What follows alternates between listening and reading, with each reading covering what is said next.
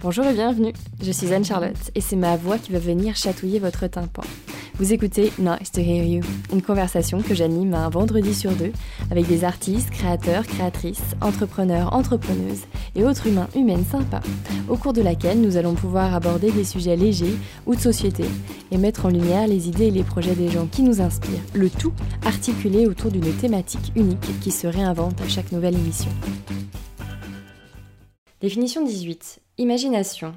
Capacité d'élaborer des images et des conceptions nouvelles, de trouver des solutions originales à des problèmes. C'est assez ému, mais surtout très heureuse que je vous annonce l'ouverture de ce temps fort de l'été. Une série de 4 épisodes du podcast avec des artistes, entrepreneuses et humaines extraordinaires, québécoises, mais aussi des interviews et des portraits, pour faire voyager un peu avant leur rentrée. Ouais, j'ai envie de mettre les petites palmes dans les grandes et de proposer à vos oreilles quatre épisodes pendant quatre semaines. Cette série s'ouvre avec les voix de deux femmes sensibles, touchantes et infiniment bienveillantes que je me sens très chanceuse d'avoir pu rencontrer. Jeanne et Patricia sont deux joyaux précieux qui m'ont donné envie de croire toujours plus fort à mes rêves les plus fous. On a ri, on a pleuré aussi. Et puis on a beaucoup jasé. À l'approche de la date d'anniversaire de l'émission, j'ai les émotions, je dois bien l'admettre, qui moussent. Avec Patricia et Jeanne, on a parlé d'herbier, d'émerveillement constant et des crayons Prismacolor. Très bonne écoute. Bonjour Jeanne, bonjour Patricia. Bonjour. Comment ça va Ça va très bien. Bien. Toi? Ben, ça va bien, merci. C'est un énorme plaisir que j'ai de vous recevoir aujourd'hui et d'ouvrir ce temps fort québécois avec vous. Un temps fort qui commence donc par un enregistrement à Paris. Oui, ironiquement. Parce que la vie est bien faite et nous amène parfois sur de drôles de chemins. C'est donc dans le fief de la Dame de Fer que nous allons discuter aujourd'hui d'imagination, histoire de prendre notre envol avec douceur.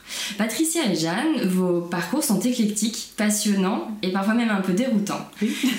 Vous multipliez les casquettes, vagabondez sans vergogne dans les secteurs de la création, de la musique, des arts visuels et portez fièrement depuis 2016 les flambeaux de votre marque de papeterie et ensuite votre studio créatif bien à vous.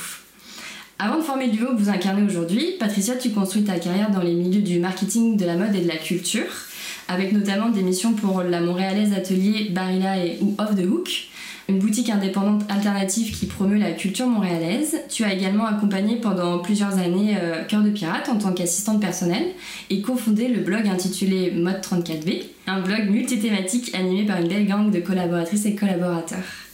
Jeanne, c'est avec l'univers de la scène que tu évolues, occupant plusieurs postes clés qui te permettent de travailler sur des projets de création d'identité visuelle, pochettes d'albums, photos et vidéoclips. Après 5 ans comme chargée de projet et directrice artistique visuelle chez Dare to Care Records, un label indépendant établi à Montréal, tu te lances pleinement à ton compte en tant que consultante créative, curatrice et designer graphique. Comme à chaque début d'émission, voici ma petite question rituelle pour que nos auditeurs et auditrices connaissent la vision que vous avez de vous. Patricia Jeanne, quel genre d'humaine êtes-vous sur la planète? Après toi? C'est pas juste, hein? Je, je demande à la fille qui est super jet lag de répondre en premier. Vas-y. Mais je sais pas à quel point justement je peux me rendre dans l'imagination, mais moi je suis euh, la sirène euh, des mers, grande aventurière. C'est moi. Et toi. Jeanne? Euh, ben, ok, je vais y aller dans la, moins la métaphore, mais moi je pense que c'est vraiment euh, dans l'intuition que je me retrouve le plus, la spontanéité, euh, de vraiment suivre mon cœur, puis euh, je trouve que je suis une humaine très chanceuse à cause de ça parce que ça m'a toujours bien servi. Quand vous étiez enfant, est-ce que l'imaginaire avait une place importante euh, pour vous? Enfin, vous l'imaginez comment, votre vie d'adulte? Moi, je l'imaginais exactement comme elle est là, c'est bizarre. Mais depuis vraiment petite, je disais que je voulais être graphiste et illustratrice. Mais tu sais, à un âge où c'est pas normal de savoir c'est quoi être graphiste, je disais ça. Euh, parce que justement, j'ai fait un voyage à Paris quand j'avais, euh, je sais pas, genre 6-7 ans. Puis mon oncle était là, puis il m'avait amené dans un bureau de graphisme, euh, rencontrer des amis à lui. Puis j'avais vu qu'il était en train de travailler sur un livre pour enfants, je sais pas trop, puis ça m'avait complètement fasciné. Puis là, il m'avait expliqué que c'était des graphistes et blabla. Puis là, le mot m'était resté en tête, puis je disais ça à tout le monde, que je voulais être graphiste. Puis j'ai eu beau euh, m'égarer un peu par la suite, faire d'autres trucs. C'est vraiment à ça que je suis revenue, donc j'ai l'impression que la vie que je mène maintenant, c'est ça que j'idéalisais du plus jeune âge. Tu dessinais déjà beaucoup ou Je dessinais constamment, constamment. Genre, je gagnais des, des concours à l'école où j'avais des patins à roues alignés parce que je faisais le plus beau dessin pour Ouais, je ne sais trop aussi, quel truc. là. Genre, j'étais tout le temps en train de dessiner. Ouais. Beaucoup de dessins. Ouais. Je me rappelle euh, la fois où mes parents m'ont donné une boîte de 60 Prismacolor. Ouais. Chez nous au Québec, c'est la marque à avoir. Euh, J'ai une photo de moi euh, toute souriante. C'est drôle parce que j'ai la même. Oui, On a les deux une photo de nous Comme à ça. l'âge de 4 ans avec notre boîte de Prismacolor et on est complètement ravis. moi, j'étais enfant unique, donc l'imagination, ça a été tout le temps très, très fertile chez moi. Euh, j'ai toujours dessiné du plus loin que je me souvienne, mais j'ai jamais, contrairement à Jeanne, j'ai jamais eu de grande vision de ce côté-là. Moi, je voulais devenir journaliste en pays de guerre. Oh, Oui, très extrême. Moi, je voulais être euh, la journaliste qui va avec son gilet pare-balles en zone de conflit. C'était ça mon rêve. Ça n'a pas fait long feu, mais j'ai toujours aimé ça, me mettre dans des, des situations euh, extrêmes. Donc, euh, à 16 ans, je suis partie faire un tour du monde en voilier. Après ça, euh, d'un autre extrême à l'autre, j'ai sauté d'un milieu à l'autre euh, au niveau du travail. Puis, ça m'a aussi mené jusqu'à Jeanne. L'imagination serait un pont entre la sensibilité et la pensée qui permettrait le jugement. Comment, au travers de vos parcours respectifs et expériences personnelles, l'imagination a-t-elle nourri vos projets? Bon, On a un petit peu évoqué là déjà, mais plus dans la pratique, est-ce que vous avez des exemples précis à, à nous, nous partager? Ben, tu vois, ça me ramène un peu euh, au concept d'intuition là, dont on parlait tantôt. Tu sais, pour moi, l'imagination puis l'intuition, c'est vraiment deux trucs qui sont collés ensemble. Puis on dirait que j'ai toujours suivi ça, puis j'ai toujours été capable de fantasmer par rapport à des endroits où je voulais me retrouver professionnellement. Puis en suivant cette espèce d'intuition-là, ben c'est ça, ça m'a toujours comme amené de plus en plus loin, puis de plus en plus près, en fait, de cette espèce de, de, fantasme initial là, que j'ai toujours eu, de, de vivre de, de l'imagination puis de la création. Maintenant, tu sais, ça n'a pas toujours été évident pendant que j'étais dans ces parcours sinueux-là, mais maintenant que je regarde le tout avec une distance, je trouve que c'est comme très cohérent, en fait, puis je sais pas, fait que je pense que, je sais pas si je suis claire, mais je pense que mon imagination, c'est ça, ça a été comme une espèce de, de De guide un de peu. guide, tu sais, comme ouais, une, une espèce de voix off euh, mystique quasiment. puis c'est ça, je pense que c'est plus de l'ordre du, du fantasme que j'ai suivi, puis que là, qui, qui s'est un peu accompli. euh. Ouais, moi aussi. Mm. Les deux, on est très intuitives, puis je, je pense aussi, euh, de mon côté, l'imagination, ça, ça, ça a toujours amené un certain positivisme, ce qui faisait que moi, j'étais capable de croire à tout, même dans l'impossible, et souvent, ça m'a amené des super belles surprises dans ma vie. Donc, définitivement, euh, c'est vraiment un bon guide de l'imagination. Puis je pense que les deux, euh, les gens qui nous connaissent euh, savent qu'on est deux grandes euh, rêveuses, un peu dans la tête, dans Ouais. les nuages. Et Mais on est rêveuse, mais en même temps, j'ai l'impression qu'on trouve que rien n'est impossible ou rien Ouais. n'est inatteignable. Mhm. Puis justement, on, on nourrit beaucoup ça, puis on se, pousse, on se pousse loin avec ça, mais d'une manière très organique et, et spontanée. On est, moi, je trouve qu'on est bonne à faire du concret avec du vent, Ouais. ce qui est pas donné à tout le monde. Mais c'est parce qu'on se refuse pas grand-chose. Non, c'est ça. Tout ce qu'on imagine, on, On l'essaie. on, on le concrétise. Ouais. Ben, toutes les deux, j'ai l'impression qu'on refuse de stagner dans la vie.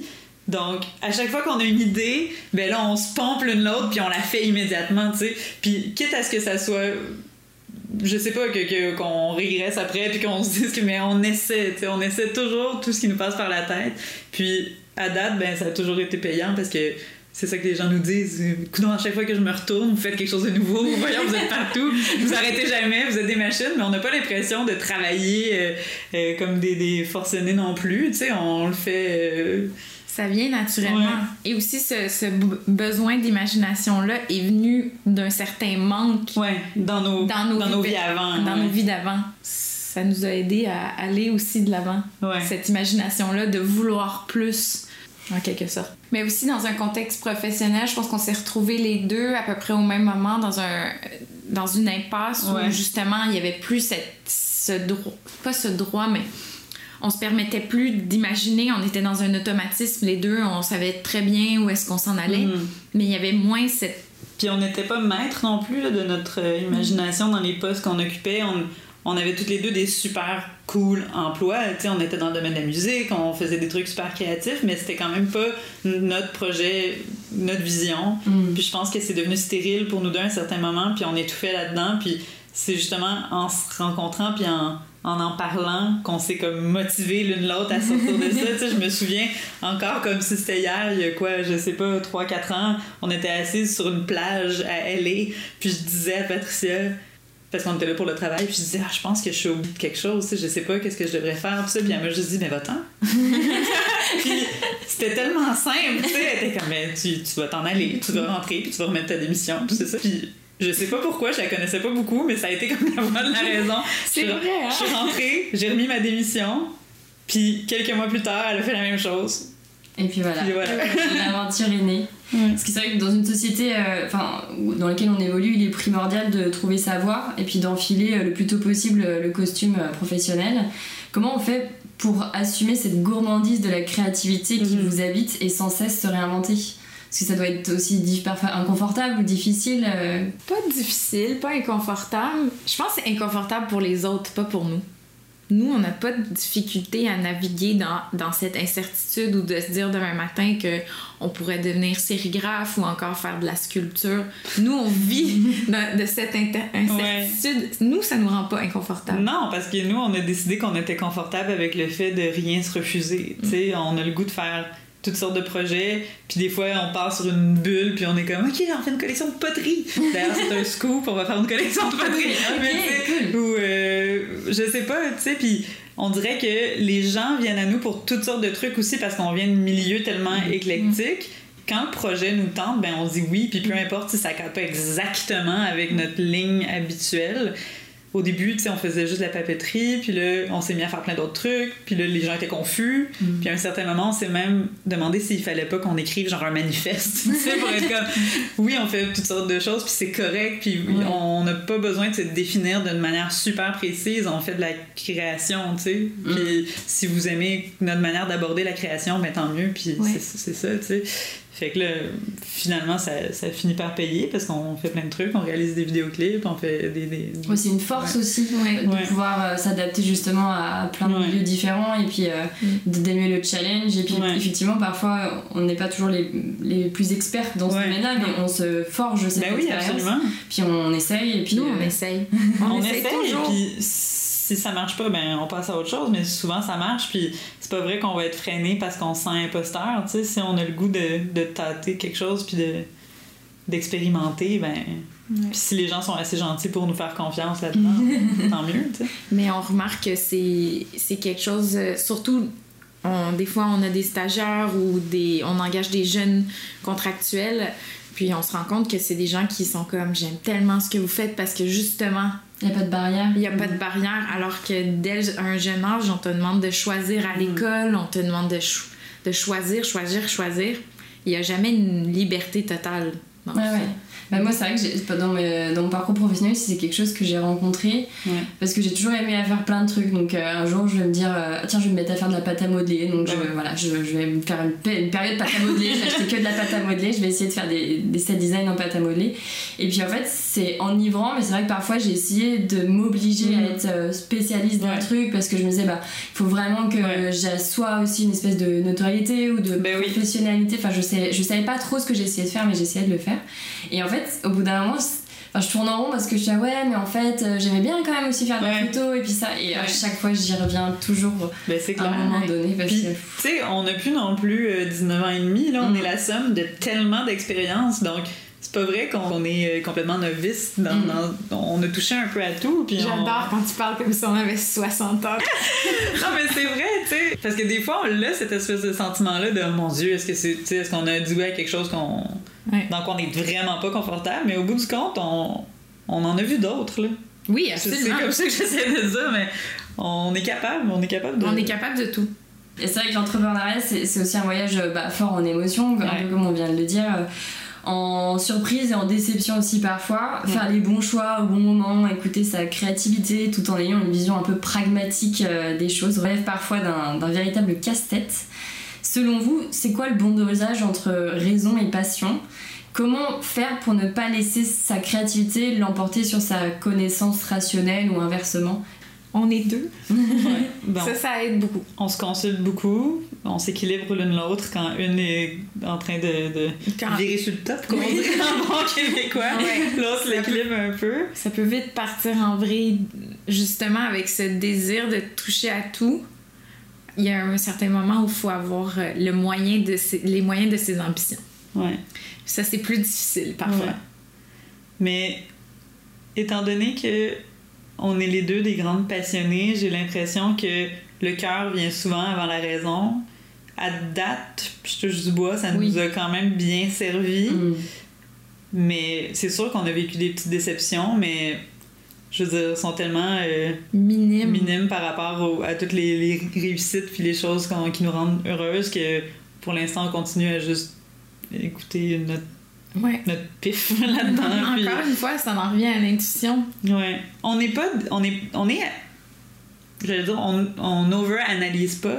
On, on analyse, on, on rationalise, mais j'ai l'impression qu'on est capable de prendre des décisions rapides pour avancer constamment. Tu sais, ça fait juste un an qu'on existe, puis on fait plein de trucs parce que justement, on n'est pas en train de retourner les situations dans tous les bords pour voir comment ça pourrait foirer ou blablabla. Ça nous tente, on le fait, c'est tout, puis ça marche pas, ben tant pis. Puis, euh, pas- Oui, puis justement, maintenant qu'on est nos propres boss en Ouais. tant que tel, ben ça aide à, à faire des choix aussi parce qu'on a tellement été habitué de prendre les bonnes décisions pour les autres que là, quand ça vient à nous, on est plus apte à prendre des risques. Ouais, c'est vrai, C'est ça. plus le fun. C'est vrai ça, parce que dans nos jobs respectifs, les deux, il fallait constamment qu'on prenne des décisions pour, euh, pour les projets d'autres personnes, tu sais, puis qu'on qu'on soit tellement efficace là-dedans. Ça je- nous, ça nous tenait à cœur de prendre la bonne décision pour ces personnes-là, pour leur bien-être ou le bien-être du projet, mais je pense que là, c'est encore plus intéressant parce que On l'applique nous. à nous. J'avais jamais pensé à ça. C'est vrai, c'est peut-être pour ça qu'on est capable d'être si rapide dans nos, dans nos prises de décision. Et dès le départ du lancement de la marque de papeterie, vous avez tout saisi tout de suite dans quelle direction vous vouliez aller, tout s'est fait euh, intuitivement, enfin trouver des fournisseurs ou commencer à faire euh, les inspirations graphiques, Ça a été rapide. super rapide. On s'est jamais comme assise pour faire un plan clair, mais ça, ça a comme coulé de source. Puis c'est drôle parce que même comment ça a commencé, euh, tu vas venir à Montréal dans Oui. quelques semaines, tu vas probablement venir dans un bar qui s'appelle le Alexandra Platz, qui est comme un genre de bar extérieur, tout ça. On était là, les deux. Puis Patricia est venue me voir, puis elle était comme Hey, je pensais à ça. J'ai le goût de partir une compagnie de papeterie, puis je pense que tu serais une bonne personne pour faire ça avec moi. Puis moi, j'étais juste freelance à ce moment-là, puis j'ai dit Ben oui, ok, pas de problème, mais il faut que ça s'appelle bien à vous.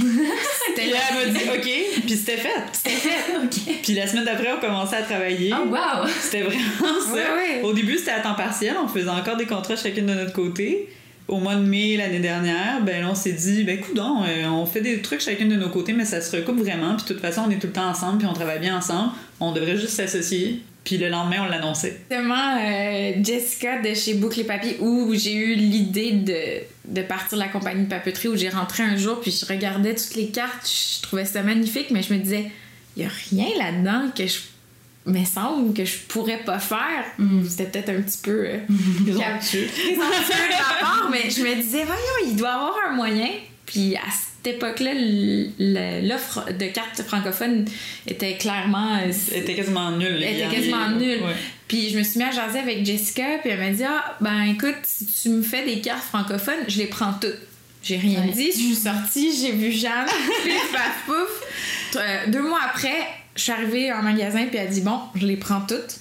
Puis là, tu sais, tu rirais, mais en ce moment, on fait sa vitrine pour le mois de mai. C'est Ouais. des trucs à nous partout dans la boutique, Ouais. sais. Souvent, on va la voir, puis elle nous dit Ah, Vous devriez faire ça, ça, il manque ça, ou vous savez peut-être essayer ça.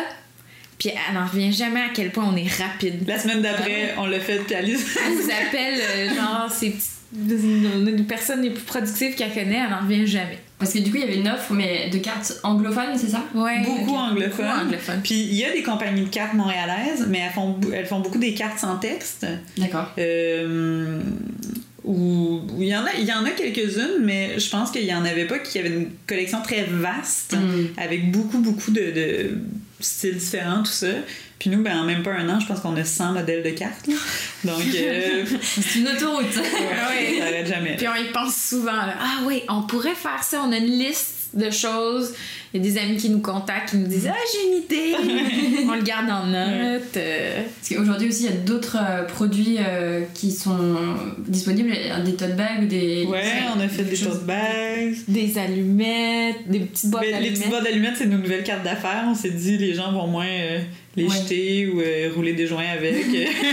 en fait, ils vont Mais- fumer des joints avec pour les allumer. Mais... Autre, autre scoop, il y aura des boîtes d'allumettes pour les bougies. Oui, des, euh, des wow. belles grosses boîtes d'allumettes qu'on va plus faire. vers septembre. On a fait des cahiers, on a fait des calepins, on a fait des grandes affiches, des petites affiches, Des collants, des cartes des géantes. autocollants.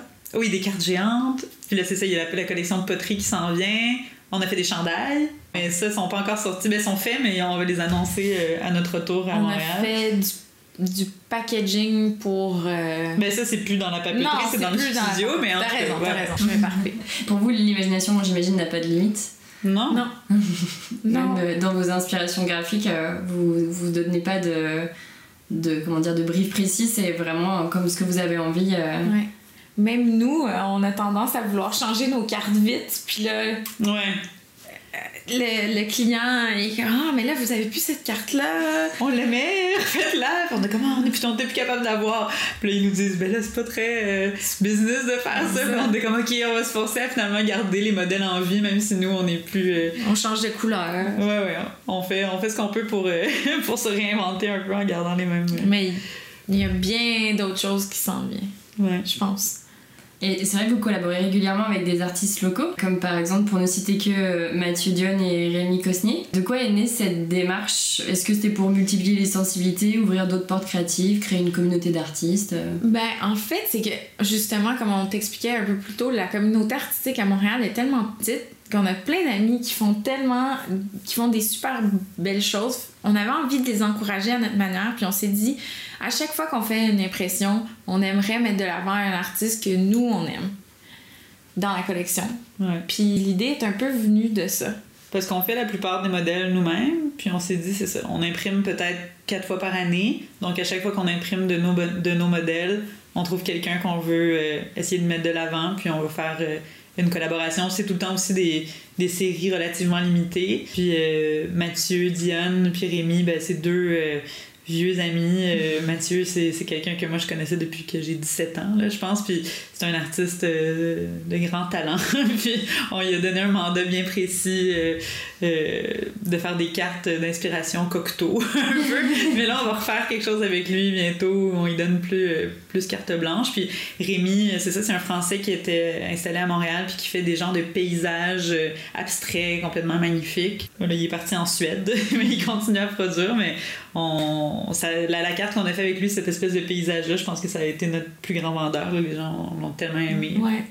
Mais c'est Ouais. fun aussi de donner une thématique puis de voir comment la personne va évoluer Ouais. avec ça. C'est fascinant. Une tradition qu'on va garder, là, je pense, d'avoir toujours. euh, accessible aussi euh, monétairement une Mm. carte. Sais, Ouais. Certains artistes, euh, une œuvre, c'est pas tous les gens, c'est pas tout le monde qui a les moyens. Puis là, on dirait que c'est comme donner une petite parcelle Ouais, ouais. de ça quelque donne un petit support visuel Ouais. qui c'est ça qui est cool aussi avec les cartes qu'on fait j'ai l'impression que les gens ils les gardent beaucoup les encadrent c'est vraiment comme une petite reproduction d'art plutôt que la fameuse carte de souhait que tu jettes euh, Bah, moi, je, je suis une, une grande malade de cartes. Je- Ouais. J'ai un milliard de cartes chez moi, mais je les aime tellement que je, les, je veux pas les abîmer. Donc j'essaie de, je les garde précieusement. Tu les chéris Ouais, c'est ça, je, les garde. Il y en a certaines qui sont encore sous plastique et Ouais. tout. Du coup, euh, je sais qu'aux États-Unis, il y a encore beaucoup le, le concept d'envoyer des petites cartes, Ouais. euh, de greetings et tout ça. En France, je sais pas trop. J'ai pas l'impression, mais je trouve ça dommage parce que avec les cadeaux d'anniversaire, c'est un truc que je me suis remis à refaire. Prendre une jolie petite carte à côté pour écrire un petit mot et ça fait un petit cadeau en plus, comme ça après chaque, la personne peut le garder. et- Ben, c'est clair, puis il y a ça aussi qui a motivé le désir de, de faire ça, de ramener l'espèce de support écrit qu'on peut garder, puis qui, qu'un comme texto. une nostalgie associée à ça, mais c'est drôle parce qu'on on lisait des statistiques par rapport au phénomène de la carte de souhait, puis en Angleterre, apparemment, que c'est les plus grands consommateurs. Ouais, ça m'étonne pas. C'est en moyenne, je pense 80 cartes de souhait par personne par année. Ouais. Ouais. 4 Alors qu'on regardait au Canada, c'était genre. 20. Non, je pense que c'était comme Non, c'est 4, 5 ou je sais pas, c'était Ça, c'est au Québec. Au Québec, c'est ça. Les au Québec, on est pourris, là. Les on en consomme pas Les tellement. Canadiens en écrivent plus. Mais je pense que les anglophones en oui, général. en général. Mais là, il y a une petite recrudescence, je pense, au Québec, mais c'est encore vraiment euh, Doucement, quoi. ouais, une douce vague. Oui. Mais il faut qu'on il faut qu'on on s'exporte euh, on- en Angleterre. C'est où on va faire fortune. Justement, on essaie d'y aller la semaine prochaine. Est-ce que pour vous, créer, inventer, fabriquer peut être un remède à la mélancolie? Absolument. Absolument. Ouais. Est-ce que vous je vais devenir émotionnelle. Ben vas-y. Mais non, vas-y. Ben non, vas-y. J'insiste. On dirait que tu vas pleurer. Je veux le moment d'émotion. Mais euh, oui, définitivement, je pense que c'est très thérapeutique pour nous. Mais le fait de d'être ensemble aussi est très thérapeutique pour nous. Puis de créer ensemble, c'est comme. euh, euh, c'est c'est un remède à tout. Là. Je pense que les deux, on est infiniment plus heureuses depuis qu'on qu'on fait ça dans la vie puis qu'on le fait ensemble. Puis on n'est pas de nature très déprimée, sombre ou mélancolique ou quoi que ce soit, mais je pense que quand on a ces petits, ces petits moments-là un peu plus.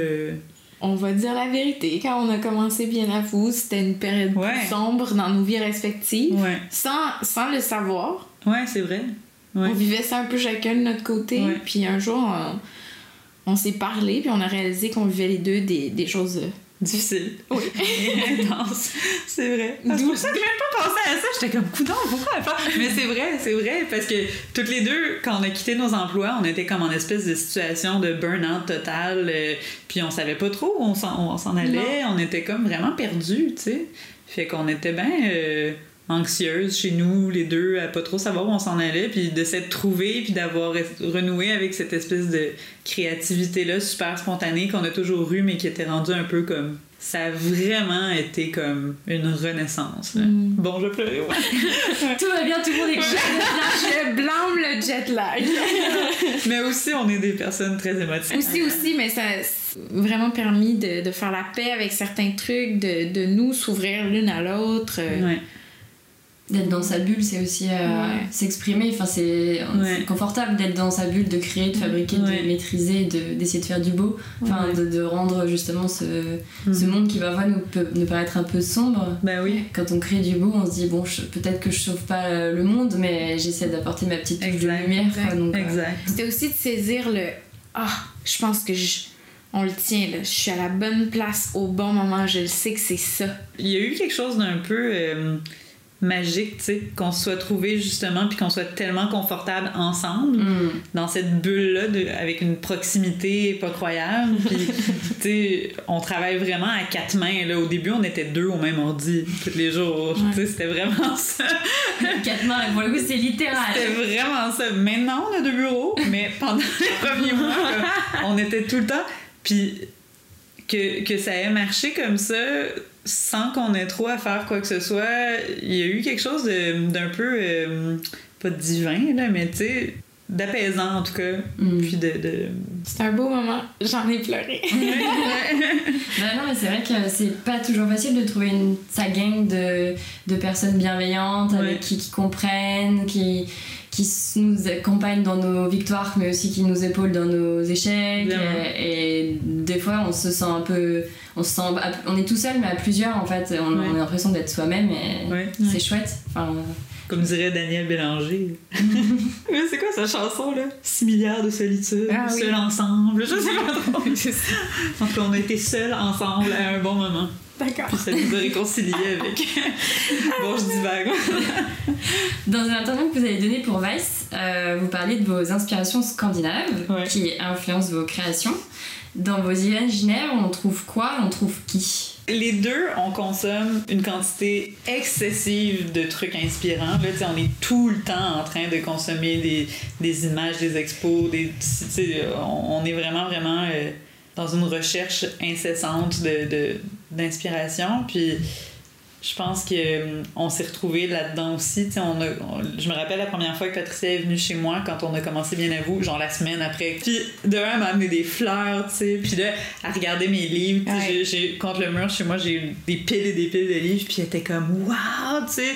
J'avais des plein de, de, de, de livres de, de Cocteau, justement. Tu sais, les deux, on aime beaucoup les dessins au trait un peu naïfs, des trucs de, de Matisse qui, qui a illustré Les Fleurs du Mal de Baudelaire, mm. tout ça. Il y a comme, j'avais plein de livres comme ça, ou des, des vieux livres pour enfants que je collectionne, puis elle était comme oh, je pense qu'on a vraiment les mêmes goûts. oui, je m'en Après ça, moi, j'ai vu ses dessins, elle a vu ce que je faisais, puis euh, je pense que de ce côté-là, on a vraiment des inspirations communes, puis là aussi, on se partage des trucs constamment. sais dans l'entrevue de Weiss, justement, on parle d'un d'un Scandinave qui s'appelle Carl Joel Larsson qui fait des illustrations complètement magnifiques.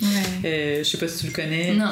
C'est super beau. Il, intègre comme des éléments de peinture de Matisse dans, ses, dans des plus grands portraits.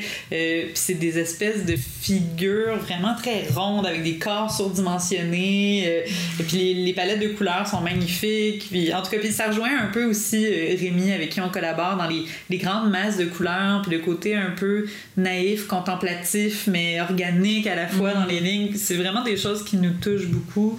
Puis sinon, je pense qu'on est très inspiré aussi par la nature. Ouais, vraiment. Il y a une maison de campagne dans la, famille de mon copain où on passe beaucoup de temps, Patricia et moi, l'été pour travailler. Puis l'été dernier, on a passé comme, je sais pas, des semaines et des semaines là-bas à, à dessiner, tout ça. Puis j'ai l'impression que toute notre collection avec les, les fleurs qu'on vient de faire, tout ça, ça, a un peu émergé de. Oui, on est allé au Maroc aussi. Ouais, c'est ah. vrai, on été au Maroc au mois de novembre. On est ici, puis qu'on va aller à Rome pour s'inspirer sur d'autres choses. Je sais pas, on se laisse guider beaucoup par nos influences premières, je pense. Beaucoup le cinéma, mais c'est subtil. Je sais pas comment l'expliquer. Les deux, on est amoureuses de la nature, mais d'une manière assez différente. Moi, je suis plus haut, elle est plus arbre. botanique. Botanique. je fais un herbier. Mais on se complète bien. On se complète bien. Puis les deux, on, est des grandes voyageuses aussi. Puis je pense qu'on a eu la chance de très jeunes vivre des expériences qui nous ont transformés. Mm. Pat a fait le tour du monde en voilier. Moi, j'ai passé beaucoup de temps au Japon parce que j'ai de la ah, famille là-bas dès l'adolescence. Puis les campagnes japonaises, tout ça, c'est des trucs qui ont vraiment marqué mon imaginaire. Puis je pense que l'espèce de simplicité de ce qu'on fait, ça vient aussi. Le, Japon, est, moi, c'est quelque chose qui m'a complètement bouleversée là tu sais. J'ai été là seule à genre 16 ans et demi tu sais pendant trois mois. C'est toutes les deux en plus à, la même période oui exactement. Puis c'est drôle parce que la fameuse fois à LA où elle m'a dit de quitter mon emploi on a eu une autre soirée là on va avoir l'air des braillards, mais on s'est ramassé euh, au château Marmont. C'est pas rapport en plus, comme on était comme. Oh, oh. Ah. Puis là on s'est mis à genre boire au château Marmont, puis à se raconter ça, elle, son, son tour du monde, puis moi justement cette espèce de truc-là, puis on s'est tellement retrouvés là-dedans, puis comme quoi c'est des expériences qui nous ont profondément, profondément transformés, puis on pleurait. Je vous jure, c'est les deux seules fois qu'on a pleuré. c'est pas vrai, on pleure genre à chaque semaine. ouais. Mais ouais, fait que je pense, je sais même plus c'était quoi la question, là. Mais j'ai l'impression que c'est vrai qu'on puise beaucoup très loin en nous.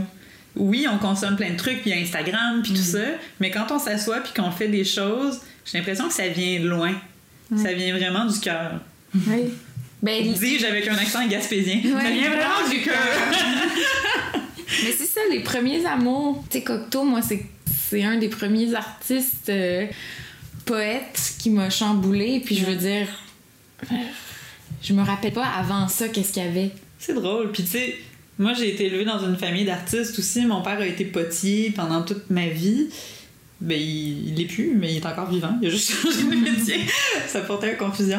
Tu sais, j'ai grandi dans un atelier de poterie à jouer avec de l'argile, là, les jours quasiment, tu sais. Puis ma mère euh, aussi, c'est une, une grande consommatrice de, d'art, de littérature, tout ça. Tu sais, j'ai l'impression que juste où est-ce que d'où est-ce qu'on vient, ça nous a vraiment. Mais moi, je suis plus l'opposé. Ouais, c'est vrai. Toi, t'as été plus en réaction.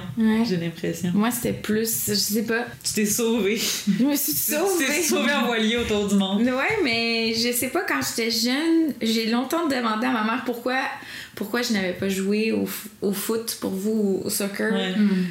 J'étais fâchée contre elle à un certain âge de pas être plus sportive. Puis elle m'a dit, mais non, mais tu voulais faire des cours de dessin, euh, de l'aquarelle, qu'est-ce que tu veux que je te dise, c'était ton Ouais. choix. Ouais. Mais ça venait vraiment de Ça- ouais. moi. Parce que chez nous, je veux dire, on est cultivé, mais pas pointu comme toi. Toi, t'es vraiment le... C'est l'expérience de la culture française artistique. Chez moi, j'avais pas ça. Mais à l'école, j'ai été chercher. j'ai chercher. ça, moi, je, je niaise là un peu, mais je dis souvent que j'ai pas de mérite parce que mes parents ont tellement comme rentré ça dans la gorge. Ben, en tout cas, je, je- je dis ça avec beaucoup d'amour, mais il y avait, on était à Paris à tous les ans au musée, puis Ah. comme c'était vraiment ça, là, c'était ça la vie, c'était comme, ben, à un certain mo- moment, euh, même, tu sais, je suis arrivée à l'école, puis tout ça, puis je trouvais que les autres étaient trop bizarres, avancé. tu sais. Ouais. Mais- Moi, c'est plus, je pense, qu'est-ce qu'ils m'ont donné de ce côté-là, c'est vraiment l'ouverture, puis peut-être de s'émerveiller devant tout, Ouais, de, mais- de regarder, je sais pas, mes parents étaient très nature, là, Ouais. comme regarder un poisson, puis là, tu pêches ta truite arc-en-ciel, les couleurs, de, de s'attarder aux petits détails, c'était plus moi là-dedans, je pense. Ce qui nous réunit définitivement là-dedans, c'est la capacité d'émerveillement. Ah On est vraiment comme les deux personnes que je connais qui sont le plus constamment émerveillées devant tout. Là. On, on s'arrête à toutes les deux minutes pour euh, contempler un brin de gazon, puis un verre quelconque, puis un rayon de lumière. J'ai eu une coloc euh, pendant des années, elle me niaisait constamment parce que je l'appelais toujours. J'étais comme, viens voir comme la lumière est belle. Puis elle était genre, je m'en fous, la lumière. Il y a vraiment ça là, qui, nous, qui nous réunit beaucoup. Voilà. On est des, des, des êtres complexes Ouais. et que, comme tu disais, on, est, on a été plein de vies en une vie et que Ouais. tout Ouais. ça, ça laisse une trace. En fait, on tout ça, ça laisse une empreinte sur nous qui s'exprime euh, maintenant ou plus tard et, et c'est chouette.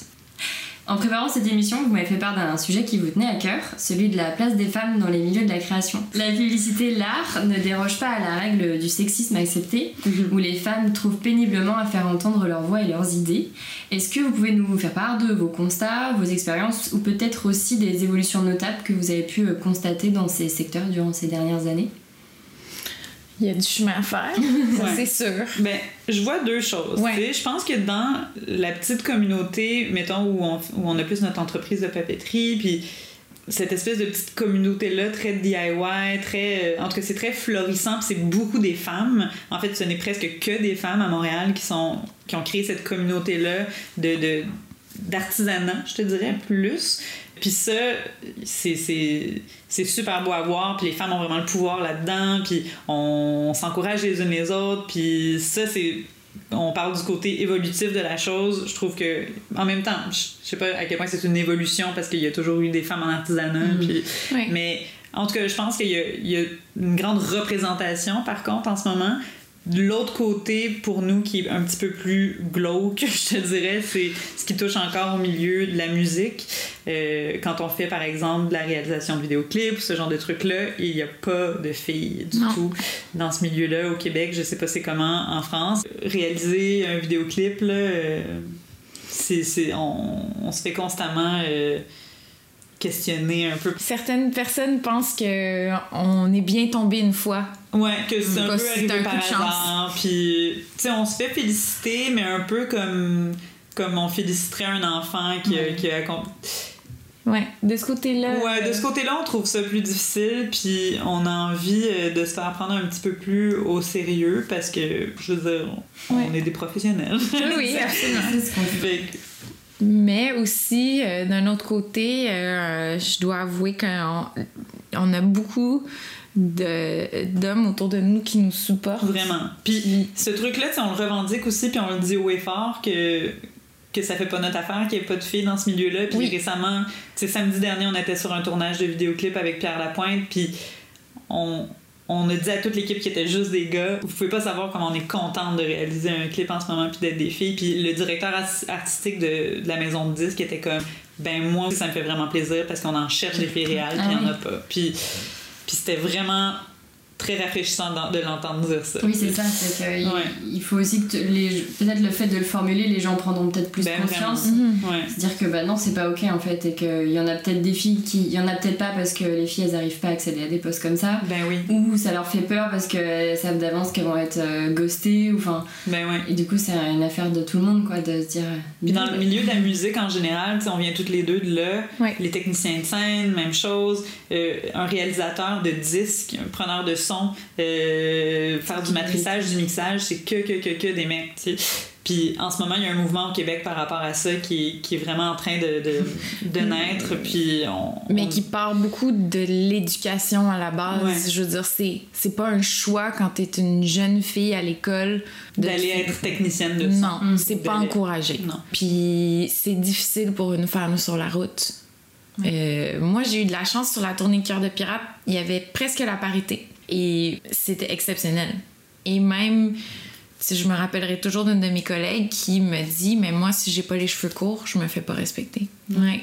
C'est triste. Mais oui, et ça oui. fait 20 ans de carrière. Elle a 20 ans de carrière. Ouais, c'est ça. Si elle a pas les cheveux courts, elle, elle se fait pas respecter en salle. C'est quand même. C'est fou, hein? Moi, c'est un sujet qui me tient énormément à cœur. euh, je, enfin, je, je le dis ouvertement, euh, d'être féministe et de, Ouais. de me battre justement pour Oui. cette égalité Ben, nous aussi, tu sais, on se dit ouvertement féministe, puis on, on participe beaucoup à ça Ouais. aussi. On crée des illustrations tout le temps un peu à, à connotation féministe. On collabore avec une amie qui s'appelle Léa Clermont-Dion, qui je sais pas si tu la connais, mais qui est une, une doctorante incroyable, une, fé- une féministe notoire au Québec, puis qui, qui prend beaucoup position dans les grands mouvements sociaux en ce moment. Puis elle nous, elle nous a demandé de créer du contenu pour elle, des trucs visuels qui, qui appuient ses propos, puis on le fait avec grande joie, tu sais, Mais parce oui, c'est c'est tellement, en fait, on est tellement, on a tellement de force et si juste on s'y met tout et qu'on le dit et que nos Ouais. voix sont entendues, au bout d'un moment, il y a forcément des choses Oui. qui vont se passer. Ouais. on, on le sent, là. Ouais. Définitivement, chez nous, on, on sent qu'il y a des choses qui. Hmm. On veut y aller vers le changement, puis ça fait du bien de voir Ouais. que les gars embarquent aussi. les gars embarquent. Ceux qui embarquent, je veux dire, nous, on est dans des positions où on est deux, deux carriéristes, je dirais pas des têtes fortes tant que ça, mais tu sais, je veux dire, on sait où est-ce On qu'on s'en va, ouais. puis je veux dire, on n'est pas. euh, notre entourage, ça leur fait pas peur. Non. Hmm. Puis, tu sais, c'est- moi, mon copain, il est, il est musicien, puis juste de voir lui qui a décidé que tous ses vidéoclips allaient être réalisés par des filles, ça m'a fait grand, grand plaisir. Oui. Avant même que moi, je me mette à faire ça, il avait pris cette décision-là. Puis il a demandé, je sais pas si tu vois, c'est qui Monia Chokri, c'est une actrice qui a joué pour Xavier Dolan et tout, Ah, mais elle est aussi réalisatrice. Elle a réalisé un de ses clips. Une autre fille qu'on connaît qui est documentariste a réalisé un de ses clips. Parce que Il y en a pas. il n'y en a pas des réalisatrices de vidéoclips Mm. filles. Il a fallu vraiment qu'il ait épuisé dans d'autres sphères, une documentariste, une, une actrice. Après ça, moi qui était sa copine, tu puis qui avait pas trop d'expérience là-dedans à l'époque. Puis, mais il, puis il a fait un clip d'animation avec une fille qui fait des trucs en cure-pipe, en stop motion, tu sais, euh, qui est plus une. Fait qu'il a, il a tenu le coup, puis il y a maintenant, je pense, une dizaine de vidéoclips qui ont été réalisés seulement par des filles. Puis je trouve que ça, c'est merveilleux. Puis il devrait tellement avoir plus d'artistes qui prennent ce, ce pari-là, ben pas ce pari-là, qui prennent cette décision-là, puis Mm. qui, Ouais. qui le font, tu sais. Puis en tout cas, je pense que c'est cool d'avoir des gars comme, comme nos, Nos copains qui sont, qui, qui sont à fond, là, tu sais. Ils se sentent pas du tout menacés par Non. notre succès, puis ils, ils- nous encourage. même Guillaume qui dit Moi, je vais être homme à la maison, Ouais. tu vas être. Mon amoureux attend juste qu'on fasse des millions pour rester nous faire des petits plats. Ouais. Mais tout ça pour Mais même nos amis, tu sais, Ouais. comme Mathieu, Diane, justement, avec qui euh, on a collaboré puis qui va partager notre atelier, c'est c'est un gars qui, qui, qui encourage beaucoup les femmes, puis entre nous, on s'encourage Ouais. beaucoup. C'est important de souligner aussi, de, y a pas, je sens pas cet esprit de compétition en ce moment. C'est vraiment dans l'unité. C'est une espèce de grande sororité en fait. ouais, vraiment. C'est bien. Il n'y a pas de mesquinerie, de, de, Non. dans- de, de jalousie ou d'envie, j'ai l'impression. J'ai l'impression qu'à une certaine époque, le climat était plutôt à ça.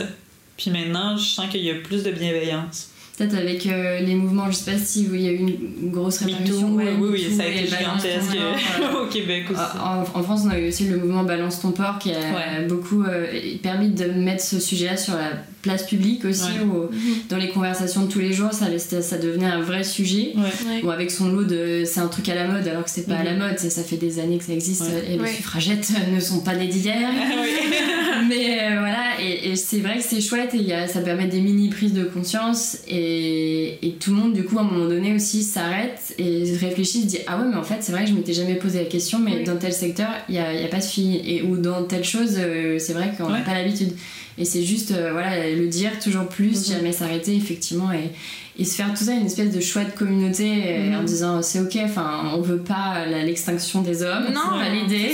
c'est ce On que veut j'allais euh, Ouais. vivre ensemble, Exactement. mais qu'on ait tous les mêmes chances en fait, et qu'on Ouais. On soit pas pénalisé parce qu'on est juste des filles et Ouais. On n'est même pas rentré dans le sujet de la maternité. Nous, on n'a pas d'enfants, Mm. mais je veux dire, ça Mm. peut devenir très compliqué. que. Ouais, Être ouais. une maman, si tu regardes juste les milieux où il n'y a pas beaucoup de filles, souvent c'est parce que c'est pas très. Euh, je veux dire. Mais c'est juste ce que tu faisais avant, toi.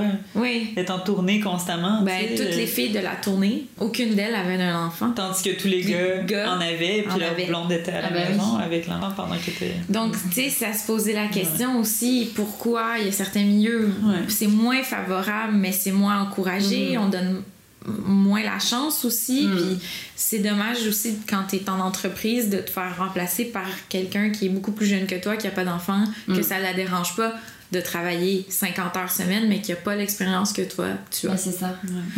Il y a tout ça. Mais je pense que le mot d'ordre par rapport à tout ça, ça reste vraiment la bienveillance. Puis du côté des hommes et du côté des femmes. Mm. Je pense que c'était. Je sais plus, avez-vous vu, il y avait une vidéo de Marguerite Yourcenar là, qui s'exprimait là-dessus, puis c'est vraiment ça, je trouvais qu'elle synthétisait très bien. Qu'au bout du compte, c'est pas un combat, là. Non. Euh, On veut vraiment juste plus de bienveillance. Pour terminer, les petits rapid fire questions. Est-ce que vous êtes prêtes? On est prête. Votre meilleur antidote contre la page blanche Fermer le livre, aller faire n'importe quoi, oublier ce que. Tu sais, on est, on est bonne pour ça, là, nous, quand on. Moi, j'allais dire euh, mettre de la musique danser. Ben oui, mais Et- juste comme. Ou des fois, on se tire aux cartes, genre. À Ouais. chaque fois qu'on sait pas. Patricia est vraiment bonne pour tirer aux cartes. Je suis cartomancienne. Elle est vra- c'est vraiment une cartomancienne de talent. Puis à chaque fois que, que des fois on, on est comme dissipé puis on sait plus quoi faire, on ferme les trucs. Puis là, comme, ok, je vais nous tirer aux cartes. ou on va prendre une marche, ou on va prendre un verre, ou tu sais, on, on s'acharne pas. Pas s'acharner. Si Montréal était une personne, quelle serait sa personnalité? Ouverte, euh, accueillante, Simple. simple, parfois aride. Ouais. Euh, Déprim- déprimé euh, au mois de mars, définitivement. Comme Ben, en, en- en grosse dépression en fait, saisonnière au Je mois de mars. dirais que. Et complètement exalté. là. ouais, ouais, elle a quatre personnalités. Ouais. en fonction des saisons Ouais. Ouais. Mais euh, c'est parce que c'est tellement drastique les changements de saison, puis l'hiver finit par être tellement long que Mm. en ce moment là, tu vas à Montréal, puis les pleut, gens, non? ben là il pleut, mais il s'est mis à faire un peu beau là, puis comme les gens sont sont genre sur une- des drogues hallucinogènes là, Ils genre- capotent. Les gens sortent enfin de chez eux. Ouais. Il a fait tellement froid, gris, Mm. puis noir pendant longtemps que Montréal l'été là, c'est vraiment euh, tout ce qui se passe en ville. Il y a plein de festivals, il y a plein de trucs, il y a plein de terrasses Ouais. les, les gens, ils, ils perdent la carte un peu, là, sont, sont Ouais. juste vraiment exaltés. Quand l'automne arrive et que tout ralentit, on dirait que tout le monde est Ouais, là, content. ça fait du bien, Mhm. parce qu'on s'est juste trop donné Trop pendant donné l'été. L'automne-hiver, ça devient comme un peu plus euh, euh, confortable. Puis après ça, c'est ça, la grosse dépression saisonnière. Bien accueillante, très tolérante, Ouais, simple. On y mange bien. On y mange Elle est gourmande, très-. Très gourmande. On mange très très bien, on boit très bien, C'est ça. on se fait des amis. L'humain ou l'humaine la plus inspirante que vous connaissez Ben, moi, je pense que c'est Patricia. Ouais, je pense. Ben oui. Mais là, je vais encore être- émue. Mais Mais, outre que. outre l'une et l'autre, euh, Qui qui nous inspire beaucoup à Montréal? Faut que ça soit à Montréal? Non, ou en général général. Un acteur, un artiste, euh, quelqu'un de votre famille, de vos amis. C'est difficile comme question. Mon Dieu, parce qu'il y en a tellement. Mais c'est ça. Je suis comme déçue qu'on soit pas capable de répondre comme ça. Ben, C'est parce qu'on aime. Il y a on- trop de gens qui Il y a nous vraiment inspirent. plein de gens qui nous inspirent. Tu sais, moi, je, je pourrais vraiment répondre mes parents comme on, on Mm. parlait plus tôt, tu sais. Ils m'ont tellement donné d'espèce de, nourriture créative, si on veut. Là. J'ai j'ai eu comme une chance inouïe d'avoir des parents comme ça, puis ça, c'est sûr que c'est encore très inspirant. Puis c'est des gens qui, encore maintenant, je vais chez eux, puis on parle de, on parle de tout, ils consomment encore beaucoup d'art, puis. Mais sinon, je sais pas, je sais pas. Toutes, toutes les, les, les, les femmes entrepreneurs, Jessica, dont on te parlait chez Bouquet Ouais, Papier, Jessica. Elle nous inspire beaucoup. Sinon, j'ai des amis aussi incroyables que, que je pourrais nommer. Je sais pas, mon amie Annie, je, je, je, trouve très inspirante. Euh, Monia, tu sais. Monia, une, amie qu'on a qui faisons un- Euh, Il y en a plein, là. Paquet. Toutes les femmes de notre entourage. Toutes les femmes de notre entourage sont incroyables. Toutes, toutes les femmes satellites de notre vie sont Ouais. vraiment inspirantes. Ouais. Mais je veux quand même donner une mention d'honneur à Patricia parce que Ah! c'est pas mal l'humain le plus exceptionnel que j'ai rencontré. Bon. C'est- C'est vraiment rare des gens aussi facilement émerveillables, justement. Puis c'est quelque chose à quoi, à quoi j'accorde beaucoup de valeur. Puis, tu sais, jamais une once de. Je sais pas, tu sais, t'es- tout le temps tellement bienveillante, puis justement, dans le bon, dans le mauvais, t'es jamais dans le jugement. Il- un véritable diamant brut, comme on dirait dans Aladdin. Elle m'a fait pleurer. encore. Bon. Un adjectif qui qualifie bien, bien à vous. Poli. Courtoise. Courtoise. Ouais, je sais pas. Ben, on parle de spontanéité depuis le début. Ah oui, ça c'est sûr. Ouais, on reste pas en place, on, on suit nos élans. Moi, Oui. je dirais spontanéité. Spontanéité, définitivement. Et pour finir, une pensée positive pour nos auditeurs et auditrices. Ayez Y a- pas peur de faire le saut si vous êtes pas heureux dans ce Il n'y a pas de formule magique. Non. hein. C'est vraiment chacun son truc. Ouais. Revenez le plus près possible de, de votre essence, puis vous allez être heureux. C'est une belle façon de terminer, je pense. Oui. Merci beaucoup les filles. Merci. Que d'émotion, Oui, merci de, l'invitation, c'était vraiment agréable. Merci Jeanne, merci Patricia. Merci d'avoir partagé vos bonnes ondes et pétillantes idées avec nous. J'espère que ce premier épisode aura transporté vos tympans et que vous êtes prêts et prêtes à embarquer avec moi pour la suite de ce temps fort québécois. Tous les produits bien à vous sont disponibles sur l'e-shop de la marque à l'adresse bienavoustudio.com slash boutique. Pour les coulisses du studio, cette fois-ci direction Instagram at bienavoustudio. Retrouvez toutes les informations de l'émission ainsi que des photos de notre échange sur le blog à l'adresse unefidera.com. Pour soutenir l'émission et lui montrer toute votre affection, abonnez-vous sur SoundCloud, iTunes, Deezer et Stitcher. Bisous salés et coquillages, rendez-vous la semaine prochaine pour un nouvel épisode sous l'étendard de la création québécoise.